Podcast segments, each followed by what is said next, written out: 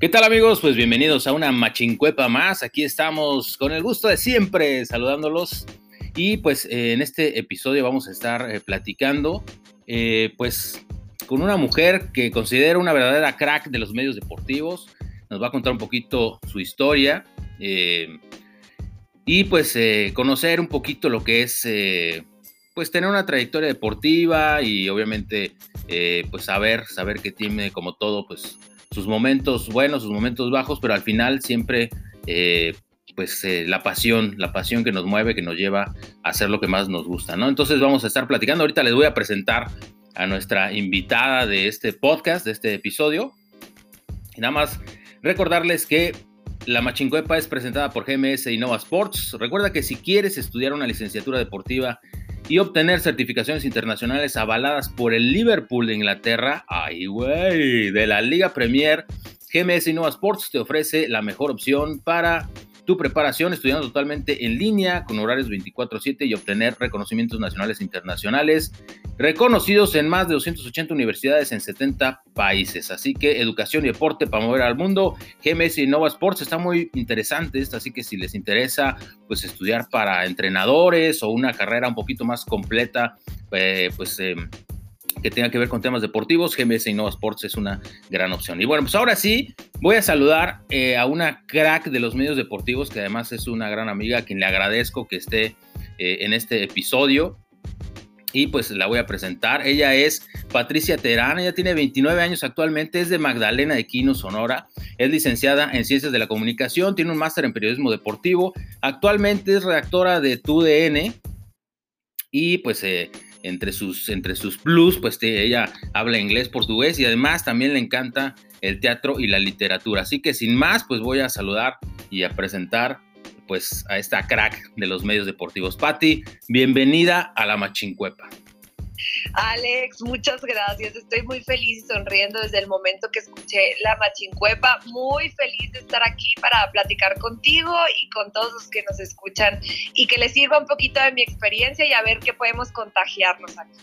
Sí, totalmente. Pues muchísimas gracias. Y pues, eh, pues vamos, vamos directo. Eh, platícame un poquito cómo, cómo empieza, cómo empieza Patti a, pues a, relacionarse con los medios. Si desde, si desde muy pequeña tú decías, ah, yo quiero ser periodista y además, este, pues obviamente eh, en, el ramo deportivo, este, o llegaste por una consecuencia. Platícame un poquito cómo empieza la historia de Patti Terán en los medios. Yo siempre, desde los nueve años, decidí que iba a estudiar comunicación. Lo hice porque la hija de una amiga de mi mamá en, el rubro de las universidades, porque allí trabajaban mis papás, desde muy chiquita me llevaban. Entonces, como que desde muy chiquita eh, sabía que tenía que estudiar una carrera y una chica me dijo lo que ella hacía, lo que ella estudiaba. Entonces dije, bueno, yo también quiero cuando me explicó, aunque obviamente a grandes rasgos y, sin saber mucho, pero siempre fui una niña muy extrovertida e inquieta. Entonces, eh, sabía que iba a estudiar eso, sabía que me gustaba el teatro también, entonces siempre fui explorando eso durante la carrera. Aquí en Magdalena no hay mucho que hacer, entonces era como muy limitado y, y solo lo que podía hacer en la escuela, pero siempre soñando, soñaba con ser conductora me acuerdo que había un programa de Disney Channel que, que era el Zapping Zone en mis tiempos y yo imitaba en el espejo que quería ser conductora, nunca en el ámbito deportivo. El ámbito deportivo llegó a mí porque desde muy chiquita, yo soy la mayor y mi papá siempre veía eh, los partidos de fútbol y siempre era, papá, ¿a quién le vamos? A todos los que jueguen contra el América. Y ese era como, esa era como la premisa de mi vida y, siempre... Y hoy le vas a la América. No, no, no. No, obviamente no. Pero siempre que me acercaba con mi papá era como que el momento que pasábamos los dos y me llamaba mucho la atención. Al principio obviamente era como para estar con mi papá y conforme fui creciendo en la secundaria todos los niños les gustaba el fútbol, entonces a mí me gustaba estar en la conversación y, y, cuando me acuerdo que la Champions fue lo primero que me atrapó, a mí no me atrapó tanto el fútbol mexicano, sí los mundiales y Brasil, era como siempre que perdía México, papá, ¿a quién le vamos a Brasil? Entonces así crecí y en la secundaria, eh, pues me fui acercando un poquito más por mis amigos, iba apostando yo sin saber mucho, eh, yo elegí mi equipo y demás, y ya fue en la universidad cuando tenía que elegir, o más bien como explorar ya todas las opciones que tenía eh, la rama de la comunicación, yo sabía que no quería hacer comunicación política, que no quería hacer educación y organizacional, sabía que no quería completamente medios, como que quería un punto medio, no sabía bien. Entonces fui explorando eh, y había una persona que en ese momento era mi amigo y a él le gusta mucho el fútbol, me fui metiendo, veía ESPN, entonces ya fui como que empapándome en eso y dije, ah, voy a hacer eso. ¿Por qué? Porque no había muchas mujeres en eso, porque me agradaba que no fuera un tema completamente serio, porque tenía una conexión con el fútbol, que era pues lo, lo más, lo principal. Entonces dije, ok, eso. Y me fui encaminando hasta que me fui de intercambio en Brasil y ahí descubrí que el fútbol era mucho más que fútbol. Entonces regreso de Brasil, pido, empiezo a, a, mandar como correos a medios nacionales para poder practicar con ellos. Yo, yo en la universidad estudié cultura, ¿eh? no estudié medios, porque como te digo, siempre quise un punto medio, no quería como irme completamente a los medios. Eh, mi mamá siempre me decía, no, nunca vayas a ser reportera, son lo peor, les va muy mal, los matan y lo que sea, ¿no? Entonces yo en mi mente no sabía qué, pero sabía que reportera nunca por mi mamá. Y, y, bueno, ya cuando tengo que elegir, eh, ah, bueno, ya, sí, me, me hablan de un medio, sí me contestan de Fútbol Sapiens en ese momento, como en el, no sé, 2010 más o menos. Ajá. Eh, y, no, perdón, como el 2014, 2003, 2014. De Barack Feber, ¿es, ¿era verdad o es? Sí, Barack Feber, sí, y Barack Feber. Y empecé a, a practicar con ellos, hice mi primera nota y así todo a distancia. Eh, estuve un tiempo, ya después fui explorando y, y, me fui metiendo. Esto antes de terminar la universidad. Eso es muy importante, como ir explorando tus opciones antes de terminar la universidad para saber a lo mejor no sabes que quieres bien, bien, pero por lo menos ya sabes que no quieres. Claro. Y, y, justo empecé a practicar y practicar con ellos, con otro amigo, Héctor Luna, que tenía también su medio local. Un crack. Yo, yo empecé, sí. Yo saludos al buen Héctor. Héctor y al Necaxa. Yo empecé a, moverme como en eso, después radio, como todo lo que podía en ese momento. Eh, entre otras cosas. Y entré en el 2014 a TV Azteca, que es esto, como te digo, antes de graduarme. Entré a TV Azteca para un proyecto que se llamaba Azteca Carioca por el Mundial. Era un programa matutino sobre eh, el Mundial. Entonces ahí sí, pues fui conductora y no me gustó completamente todo ese, o sea, no, no me atrapó. Fui conductora y ok, estaba bien y quería explorarlo, pero sentía que me faltaba algo más. Eh, justo ahí mismo me habían dicho ya cuando terminó el programa como que necesitaba yo reportear porque no tenía como mucha capacidad de informar. En ese momento obviamente estaba practicando, pero no me gustó como que la forma en la que me la dijeron, cómo se, llevaron las cosas, no, no me sentí cómoda. Entonces dije, no. Eh, y me metí de lleno, estudiaba teatro a la par de comunicación en ese momento, entonces me metí de lleno a teatro, terminé la carrera y, todavía me, quedaba un semestre de teatro, entonces me dediqué a, al teatro y a ver qué pasaba, pero dije yo, no, no, reportera nunca, no lo voy a hacer, no, jamás. Y salgo de, bueno, en, el Inter, donde casi me graduó de teatro y ya me, había, me estaba por graduarme en comunicación, aplicó a ser coeditora web del imparcial.com en ese momento, en el 2015 más o menos. Y llego y luego me dicen, ah, es que vimos tu perfil y queremos a alguien como que, que se, o sea, como que esté más del lado de deportes porque vamos a querer como especializar las áreas. Y yo, súper bien. Pero pues ahí ya fue otro, otro rollo porque yo, yo también tenía la idea, o sea, yo llegué como coeditora web todo digital y sí, me fui metiendo, hacía de todo, pero yo quería hacer más de deportes. Ahí como que me volvió a encender la llamita, ¿no? Sí. Quería hacer más de deportes, justo coincidió que eh, Cimarrones iba a tener una franquicia en el ascenso, entonces fue como, sí, sí, yo, yo, yo, yo. Y hacía mi trabajo y hacía todo lo demás. Y, si quieres, aquí paro para que siga la siguiente pregunta. No, no, no, está perfecto, está perfecto. Porque mira, me gustaría me aprovechar, aunque creo que ya me lo dijiste, este, eh, hay un punto de repente, yo creo que eso nos pasa a la mayoría, eh, en el que de repente creemos o no sabemos si vamos hacia donde estamos caminando, pues, ¿no? Como que tienes una duda, ahorita nos platicaste un poquito de ese, pues eh, de ese momento en el que como que decides pues alejarte, pero, pero más que nada porque no sabe uno realmente como que hacia dónde va. Entonces, eh, ¿considerarías tú que a lo mejor ese fue un momento complicado en tu carrera? O sea, ¿podría haber sido este, decisivo en, en, tomar otra decisión? ¿O hay algún otro momento que para ti haya sido difícil en el que hayas dicho, sabes que yo ya no quiero nada de esto, este, me voy a ir al teatro o a cualquier otra cosa que me guste? ¿Hay algún momento así difícil para, para Patti? Hubo varios y después, o sea, tengo una anécdota que siempre platico con mis amigos del mundo del periodismo, pero justo ese sí fue un momento porque sí fue un... No, recibí comentarios positivos después de un proyecto, entonces era como, ajá, en, en, el que yo descubría y pues no sabía nada, era la primera vez que lo hacía y no me gustaba que cómo me dijeron las cosas o cómo las tomé y demás, entonces dije, ay no, vaya, me dedico a otra cosa, ¿no? Pero la vida me puso donde tenía, o sea, me volvió a redireccionar y ya tú sabes si lo tomas o no. Yo de ahí ya eh, no paré, no paré porque me gustó y me fui metiendo, me fui metiendo, me fui metiendo hasta que hasta que fui hasta reportera en el imparcial porque también recibía comentarios de no, es que tú no puedes hacer esto porque no eres reportera. Ok, lo voy a hacer. Y, y ahí justo también tuve un problema. El Imparcial es un periódico para todos los que nos están escuchando.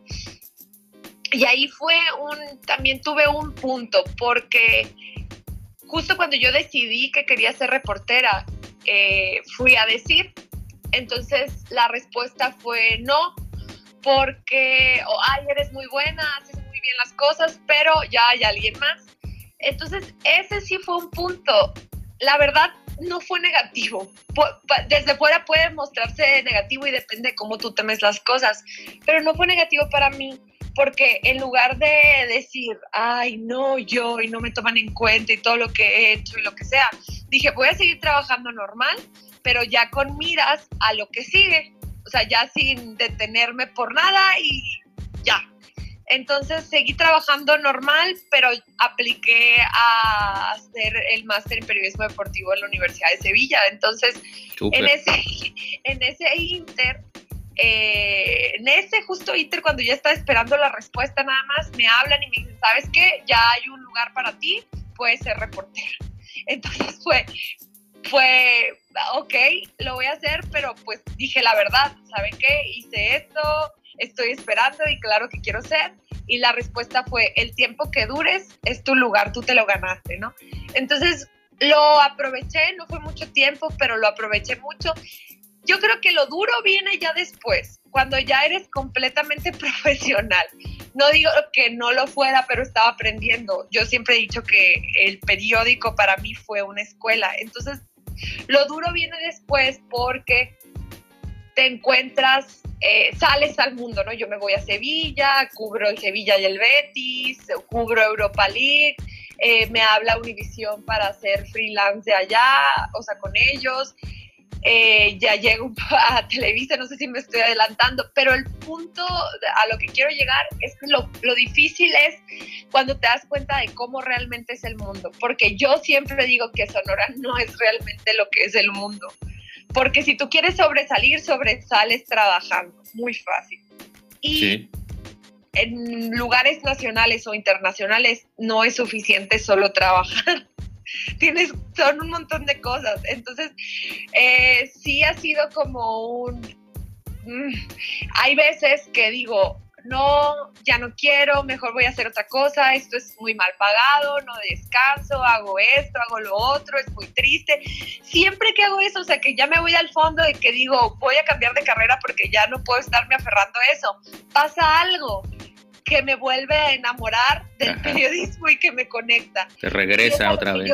ajá, y es a lo que yo llamo la relación tóxica que yo tengo con el periodismo. Pero es normal porque ya he platicado con colegas y es lo mismo ellos sienten esta, cuando sientes realmente una pasión por algo, no, yo lo hablo desde el periodismo porque es mi pasión, eh, pasa esto, que ya te decepcionas y pasa algo, bueno, bueno, mira, ya, ya, te hicimos esto, pero ya, toma esto para que te vuelvas a levantar. Justo eso me pasó, la más reciente fue en las eliminatorias, el, el inicio de las eliminatorias rumbo a Qatar 2022 con México-Jamaica, el primer juego, que yo estaba de verdad no que estaba triste ni nada, pero ya estaba haciendo como lo que tenía que hacer y ya, como mm, tampoco, tú me conoces Alex y tampoco era como lo que tengo que hacer no es como que me tira la flojera y no haga las cosas, sino sí, no, no, no, no, lo que tenía que hacer y ya como no tan motivada. Y de repente me habla mi jefe y me dice, oye, eh, te consideramos para este partido, ¿vienes? Claro que sí, y ya, ahí voy. Y ya, eso me levantó también. Y ahorita estoy en un feeling de que llego a trabajar y estoy tratando de hacer cosas diferentes un poquito. Probablemente después vuelva a caer en el mismo bache porque son ciclos, son círculos, siempre es así. Pero lo importante es cuando tú tienes una ganancia, eh, qué es lo que te sirve y qué es lo que te gusta y qué es lo que quieres en el momento. O sea, no que te tengas que quedar ahí para siempre, pero tú vas viendo y siempre hay señales. Sí, totalmente de acuerdo. Y fíjate que me hace mucho sentido lo que dices porque coincido contigo, ¿eh? Me ha pasado en lo personal también, que de repente como que dices, no, ya, la chingada, me voy a ir para allá y mejor voy a cambiar y tomar otro rumbo y otros objetivos y, la y como tú bien dices, la verdad es que llega un punto en el que vuelves este, y, otra vez estás y otra vez estás ahí. Estoy, estoy totalmente de acuerdo contigo, contigo en eso, este, porque sí sí, eh, sí pasa, ¿no? Este, eh, de repente a lo mejor como que pareciera que estamos eh, encaminados en algo y de repente es un poquito, pues un poquito difícil o extraño salirse, ¿no? Pero bueno, lo bueno es que al final, pues encuentras, como dices otra vez, el camino. y pues, pues bueno, más o menos ahorita me, me, platicaste varias cosas positivas, padres, este, a lo mejor un poco controversiales, pero ¿Cuál, podrías decir tú o, platícame una o dos experiencias que hayas tenido que hayas dicho, wow, o sea, esto es este, lo mejor que me ha pasado en mi carrera, este, o por eso me encanta hacer lo que hago? Este, algún punto, algún momento, eh, alguna etapa que hayas tenido que, que, digas, esto, en ese momento me sentí en the top of the world, ¿no? me gusta mucho esto porque realmente puedo irme como al glamour de algo, pero también me gustan mucho las cosas sencillas, las cosas sencillas de las historias en el deporte amateur, me encantan, me encanta todo eso, pero yo creo que eh, la primera imagen que se me vino a la mente con tu pregunta fue cuando estaba sentada en la conferencia de prensa de presentación de Diego Laines en el Betis, eh, cuando llegó en enero del 2019. Estaba sentada sola, era la única mujer en la sala de prensa y, le hice una pregunta.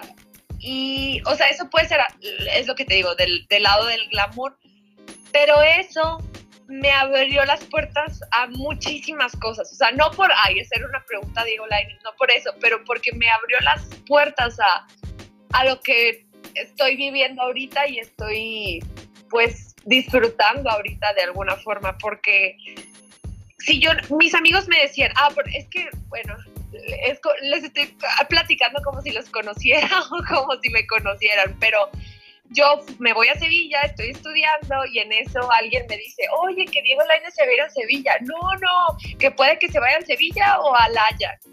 Y yo, ay, no, imagínate que se, porque estaba guardado en ese momento en el Betis. Ajá.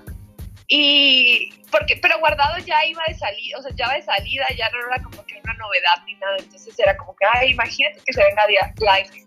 Yo lo que hago es le hablo a mi ex editor del Imparcial, Jaime Ortega, que también lo quiero mucho, y le dije, eh, acredítame y te cubro. A ellos no les importaba que cubriera, cubriera eso, pero pues yo quería estar en el momento.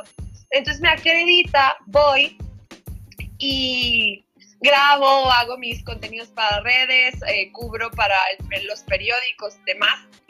Y al día siguiente, pues tengo llamadas de TV Azteca, ESPN, Univisión y otros dos medios. Así de que queremos que seas la corresponsal. Univisión fueron los que me ofrecieron dinero, entonces pues, obviamente quise estando en Europa no es fácil. Creo que esa opción es más viable. Obviamente, sí, sí, esta es la mejor. Y y ya decidí, decidí eso. Entonces yo creo que, ah, bueno, entonces mis amigos de la, de la, del máster me decían, es que tuviste mucha suerte, es que la suerte, es que esto. Y sí creo que haya sido una suerte o coincidencia que haya elegido el Betis y todo lo demás. Pero si tú no estás en el momento para hacer lo que tienes que hacer, nada te va a venir gratis. Totalmente de acuerdo con Entonces creo que ese es un momento que recuerdo con mucho, mucho cariño y que pues me dio la oportunidad de, de, cubrir cuatro partidos en una semana entre la Liga y Europa League y creo que eso es, a lo que te digo del glamour, ¿no? lo, lo top de lo top de lo top. Pero te voy a contar la anécdota rapidita de ayer, o sea, como que la, la más cercana que tengo en la cabeza. Llego a, mi redacción, entonces me dicen, eh, hace, hay esta nota del cibernético que luce más, el cibernético luchador, que luce más delgado y que, y que lo critican por su aspecto, ¿no? Y yo como veo la nota y veo que es de mayo, entonces digo, en lugar de decir, ah, es de mayo, luego, luego busco mis contactos y consigo el número de luchador. O sea, algo, algo muy simple consigo el número luchador y ya le pregunto, pues, de, sobre esto, que aunque era en mayo, pues cómo está su estado físico y demás. Y ya me, me dice que está bien y cuánto pesa y demás, pero dice algo muy cierto, que mucha gente nada más quiere desprestigiar y saca eso como los chismes y lo que vivimos también en el periodismo digital, que es muy, pues retomas y retomas y retomas y no ves ni qué estás retomando, ¿no? Y tú, le, tú como consumidor nada más estás viendo. Eh, entonces ya me da la declaración y volteo la nota, ¿no? De que el cibernético aumentó 20 kilos y ya con la declaración que me dio. Y eso me dio mucha satisfacción, pero no por mí que entrevisté al cibernético, no, no, no, sino por que el cibernético tuvo la oportunidad de que de que alguien realmente lo buscara y dijera, mira, así estoy y no, no estoy delgado como estás diciendo y difamándome en tus notas retomadas. No sé, o sea, eso es, algo muy simple, pero eso me da satisfacción. Sí, no, pero sabes que es, eh, como tú dices, puede ser algo simple, pero son, son muchos detalles que involucran a las historias y que muchas veces la gente de fuera, cuando ves una nota, pues a lo mejor todo esto no lo sabes, ¿no? No sabes todo lo que pasa pues eh, detrás, detrás de las, de las historias reales, ¿no? Pero qué, padre, Pati, mira, pues eh, ya estamos en la recta final de este podcast, la verdad es que he estado platicando padrísimo contigo, este, créeme que está súper interesante todo y, imagino que hay muchas historias más, eh, pero me gustaría a mí aprovechar esta oportunidad que tengo de, que estés aquí en este, en este podcast para decir, pedirte pues eh, tal vez unos, ¿qué te parece? Unos tres consejos que tú pudieras darle, pues a alguien que esté empezando el periodismo o que vaya a estudiar o que tenga un poquito la inquietud. Este, ¿qué, les diría Patti Terán eh, eh, a estas personas que están como empezando? Tres consejos, tres tips, tres, pues sí, ¿qué, qué les podrías compartir? Primero, que se informen de todo lo que puedan. Segundo, que no escuchen. o sea, sí que escuchen comentarios, pero que se que piensen objetivamente, que escuchen objetivamente, porque muchos les van a decir, te vas a morir de hambre, vas a batallar mucho, vas a terminar trabajando en un centro de un call center. Y sí es posible, pero también hay otro lado posible. sí existe, que si trabajas, a mí mi papá me dijo, mi papá no me decía nada cuando estaba en la elección de carrera ni nada, pero a mí me dijo, cuando yo iba a estudiar derecho, me decían que había un millón de abogados y que nos íbamos a, que me iba a morir de hambre y aquí estamos, no, no nos hemos muerto de hambre y si tú eres bueno en lo que haces o si más que nada trabajas por lo que quieres, lo puedes lograr. Entonces yo les diría eso que si ellos realmente quieren algo del rubro que sea, que no piensen o sea, sí está bien prepararse y sí está bien tener otras cosas. Por ejemplo, mi mamá me obligó a estudiar portugués. Eh, después no, no fue una obligación, fue un gusto, pero me obligó para tener como que otra otra alternativa. Entonces, herramientas. Llénense de, ajá, llénense de cosas, llénense de cosas que los vayan a nutrir como personas y como profesionistas. Y la última, eh, que sí va a haber momentos en los que quieren tirar todo y decir, no, ya me quiero dedicar a otra cosa, pero estén abiertos para las señales que les dan, que les da el mundo o en lo que crean, para poder seguir y alimentar su alma con su pasión. Perfecto, pues excelentes consejos. Yo creo, Patti, pues no queda más que agradecerte y quiero aprovechar para felicitarte porque yo, como te lo he dicho en varias ocasiones, de verdad yo este, admiro tu tenacidad, tu profesionalismo, tu entrega, tu pasión, de verdad. Eh, creo, como lo dije al principio, que eres una crack de los medios, te has ganado cada cosa, eh, cada punto positivo, cada paso que has dado, así que muchísimas felicidades y sé que vienen muchas cosas muy buenas para ti, este, y, sé que te va a ir todavía, todavía mejor. Así que muchísimas felicidades y muchas gracias, Pati, por estar en esta machincuepa.